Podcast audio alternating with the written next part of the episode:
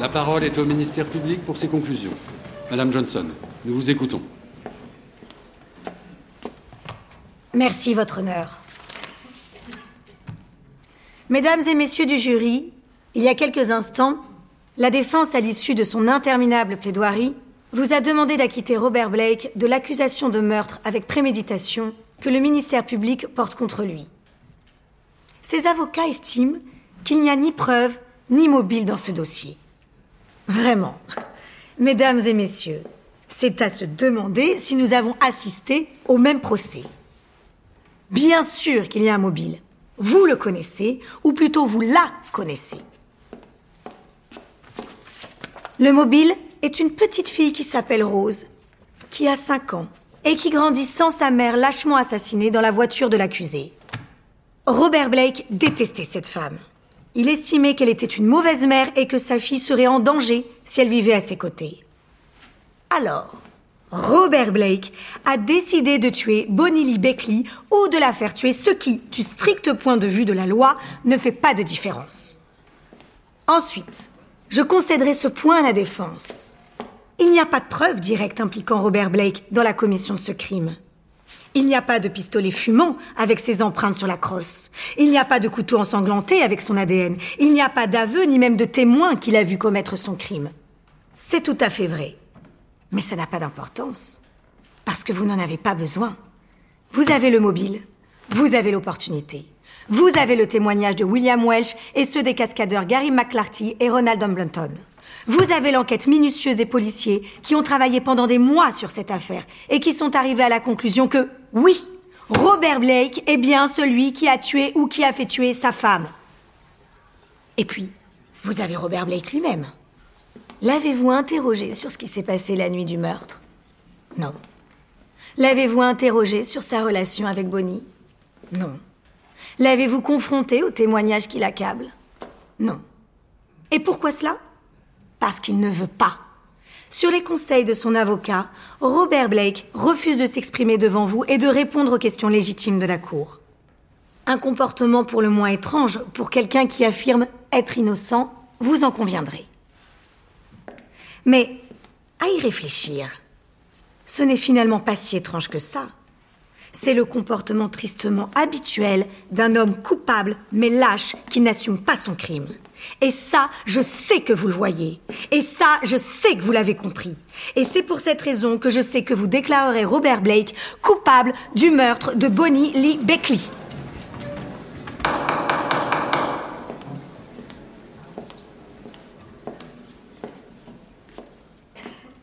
Bonnie, mon dernier mot sera pour elle. Pour la victime. Vous ne l'aimez pas, je le sais. Et je vais vous faire une confidence, moi non plus. Je n'aime chez elle ni la femme qu'elle était, ni la mère attentionnée qu'elle n'était pas. Je n'aime pas comment elle gagnait sa vie, et j'ai une pensée à cet instant pour tous ceux à qui elle a fait du mal. Et ils sont nombreux. Mais ce n'est pas de cela dont il s'agit ici, du jugement moral que l'on peut porter sur qui elle était et sur ce qu'elle faisait. Il s'agit ici de condamner celui qui l'a tuée et qui, bien sûr, n'avait pas le droit de le faire. Les jurés peuvent maintenant se retirer pour délibérer.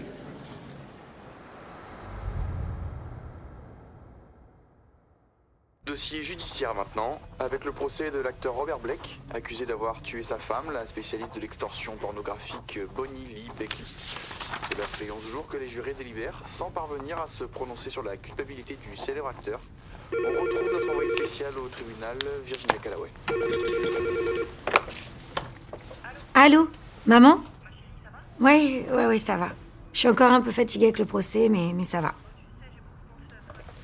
Ah, merci, maman. Tu sais, je comptais prendre quelques jours de vacances et je me disais que hum, peut-être tu aurais envie de venir avec moi. Ça fait longtemps qu'on n'a pas passé de temps ensemble et. Et après tout ça, je repense beaucoup à. Maureen Ah, euh, pardon, je dérange. Maman, je te rappelle, d'accord?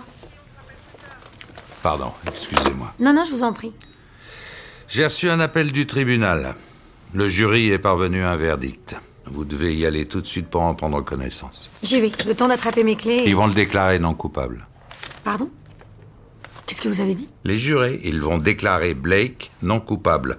Je tenais à vous l'annoncer moi-même. Mais c'est pas possible. C'est fait. Mais comment vous pouvez le savoir? Les délibérations sont secrètes. Je sais. Les discussions entre jurés se font à huis clos. Absolument. Si quelqu'un a parlé, c'est une cause Mais de... ça arrive tout le temps, qu'est-ce que vous croyez? Il y a les huissiers qui s'ennuient, le flic qui emmène les jurés aux toilettes, il y a le type qui pousse son chariot avec les sandwichs et ses petites bouteilles d'eau. Les gens parlent même quand on leur demande de se taire. Ils ont déclaré Blake non coupable. J'arrive pas à y croire. Vous devez aller au tribunal. Il a tué sa femme. Peut-être. Sans doute. Quelle importance puisque le tribunal a décidé du contraire. Mon Dieu. Je suis désolée. Mais ne le soyez pas, vous avez fait de votre mieux. Je pensais vraiment pouvoir gagner. J'aurais dû gagner. Ne vous en faites pas. Allez au tribunal, encaissez la mauvaise nouvelle, et à votre retour, vous me rédigerez votre lettre de démission. Pardon? Inutile d'en faire des tonnes. hein. Monsieur le procureur, j'ai l'honneur de vous présenter ma démission de mon poste de substitut. Cette décision difficile est motivée par des raisons d'ordre personnel et en aucun cas par une situation de harcèlement. Vous voyez le genre. Mais Ne me regardez pas comme ça, j'y suis pour rien. Vous êtes la seule responsable de votre malheur. Pourquoi? Je voulais vous protéger en mettant Bill sur le coup, mais vous n'avez pas accepté ma décision. Vous m'avez forcé la main. Vous m'avez obligé à vous laisser cette affaire et vous l'avez perdue. Il n'y a pas de perdant dans mon équipe. C'est une question d'image, c'est une question d'opinion publique. Mais j'ai que ce travail. Moi aussi. Je veux pas démissionner. Vous préférez que je vous vire Pour incompétence ou pour insubordination? Non. Maureen, c'est pas la fin du monde. Vous êtes une juriste douée. Vous trouverez facilement du boulot dans le privé. Je connais un ou deux avocats de la défense qui seraient ravis de vous prendre dans leur équipe. Je vous donnerai les numéros si vous le souhaitez. Et je suis censée vous remercier? Non, vous êtes censé aller au tribunal. Il paraît qu'on y rend la justice tous les jours que Dieu fait. Deux heures pour Blake est une série audio écrite par Bertrand Dalvecchio. Avec Olivia Bonamy, Bruno Volkovitch, Mélanie Bernier, Bernard Métro, Aurélien Vic, Jérémy Covillo, Bruno Dubernat, Emmanuel Carsen, Georges Caudron, François Montagu, Jacques Lallemand, Stéphane Debrovniak, Anthony Leblon, Sophie Ramon, Jeanne Vavedin et Xavier Benoît. Production Engel.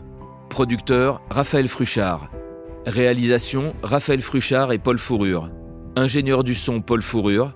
Bruiteur Thomas Gabriel. Coordination de production Alix Pénichon. Musique additionnelle My Music Library.